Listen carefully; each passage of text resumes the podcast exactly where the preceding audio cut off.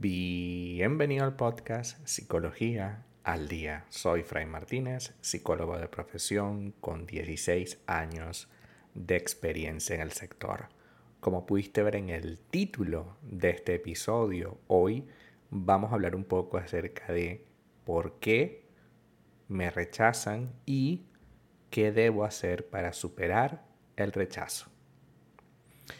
Sin duda que el rechazo es una de las cosas que menos queremos tener en la vida. Las personas normalmente necesitamos eh, que otras nos validen, que otras nos hagan sentir que somos personas importantes, valiosas para sus vidas y para la vida en general, ¿no? Sin embargo, cuando alguien te rechaza por los motivos que sea, incluso cuando alguien te rechaza por, por simple ghosting o porque desaparece de tu vida, comenzamos a pensar más allá de que esa persona pueda llegar a tener un problema, más allá de que esa persona a lo mejor se asustó con la idea de tener una relación estable y seria, comprometida que tú le ofreciste, comenzamos a pensar que nosotros tenemos un problema, que algo nos pasa y que por ese motivo esa persona se va. Lo primero que debemos hacer es permitir sentir ese dolor. Yo sé que es muy duro, que es muy fuerte tener ese dolor, esa, esa sensación en el cuerpo de que eh, nos rechazaron, nos hicieron sentir como apartados, como mal, como, como que si no valiera la pena estar con nosotros.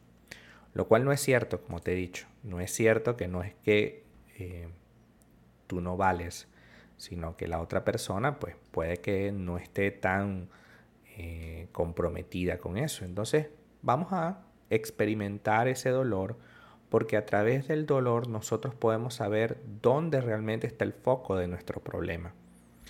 Y, y, muchas veces le tenemos miedo al dolor, pero en realidad el dolor es eso. El dolor es una señal que nos da nuestro cuerpo para decirnos dónde es que tenemos que poner el foco, dónde es que tenemos que poner la atención. Si yo sé poner la atención en un sitio específico, pues ese sitio va a sanar. Y a veces lo que puede estar pasando es que idealizaste tanto a esa persona que no te diste cuenta de las señales, de las red flags, de las banderas rojas, que probablemente llevaron a esa persona a tomar esa decisión y que las señales te habían dado por montón para que te dieras cuenta mucho antes de que esa persona tomara esa decisión. Sin embargo, no lo hiciste y constantemente te viste apartado, triste y decías, ¿qué me está pasando? ¿Por qué está pasando esto?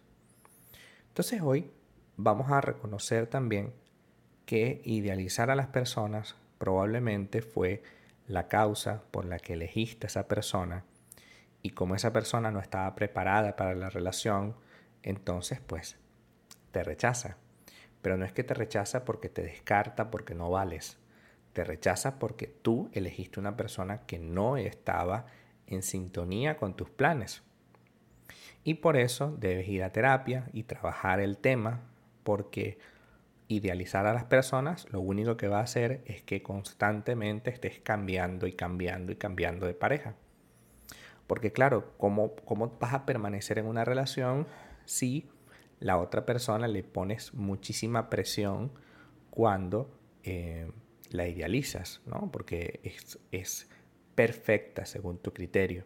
Entonces llega un punto en el que esa persona no sabe cómo lidiar con eso y a lo mejor se espanta y se va. También pasa que como lo idealicé, entonces no veo las señales, como te comenté, y pues también se va, porque no vi las señales de que se iba. Otro punto también que, que cabe destacar acá es no insistas en pedir o dar una explicación. Si esto se acabó, fue lo mejor. Y siempre le digo a mis pacientes lo mismo. Si se acabó, fue lo mejor. Esa es la frase. Si se acabó, fue lo mejor.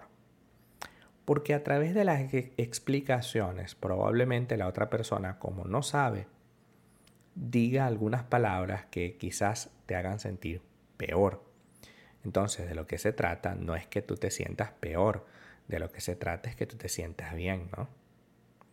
Y en consecuencia, si no te sientes bien con lo que te está haciendo esa persona, con, la manera como te está eh, consolidando, entonces llega un punto en el que se hace muy difícil de lidiar con eso, ¿no? Entonces vamos a entender, vamos a entendernos y, a disfrutar de, de la vida que tenemos, ¿vale? A entender que la explicación en este caso no vale, porque la explicación lo único que te va a llevar es a más preguntas. Y la idea simplemente es que cierres ese capítulo y le des paso al siguiente. Y por supuesto, ir a terapia para drenar, canalizar todo ese deseo que tienes hoy.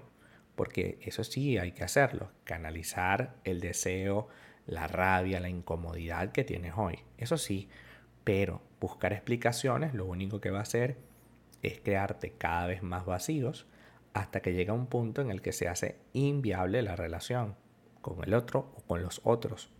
Porque claro, estaré antes de que se, se presente la situación, estaré pidiendo o dando explicaciones. Como esas personas que llegan a una relación y empiezan, bueno, porque yo en mi anterior relación terminé porque yo no era comunicativa. Entonces yo quiero ser comunicativa contigo desde el primer día y decirte que en la relación anterior yo no fui comunicativa, me porté como una porquería de mujer. Entonces no estás haciendo el efecto. Realmente lo que estás es espantando a la persona porque hay detalles que no tienes por qué comentar. Es parte del pasado. Por algo es pasado. Por algo se cometió errores y por supuesto eso hizo que se acabara la relación. Pero sacarlo en la siguiente no va a solucionarlo. Tienes que trabajarlo en individual, en la soltería, para luego que ya estés mejor, pues volver a tener una relación más sana, más, comprometida con esa persona nueva, especial. Y finalmente, eh, evita el contacto con esa persona. Yo sé que es difícil. Yo sé que ese es un tema complicado para, para todos mis pacientes los que llegan a mi consulta y me preguntan cómo debo hacer. Y, generalmente casi es, es una frase que está ya predefinida y es evitar el contacto.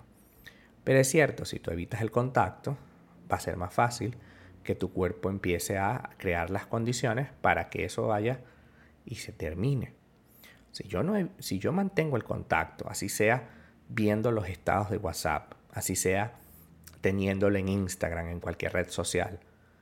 Teniéndolo allí, manteniendo ese contacto, aunque no le escribo realmente, sino sabiendo lo que hace, probablemente me haga una herida más grande que la que me hizo terminar.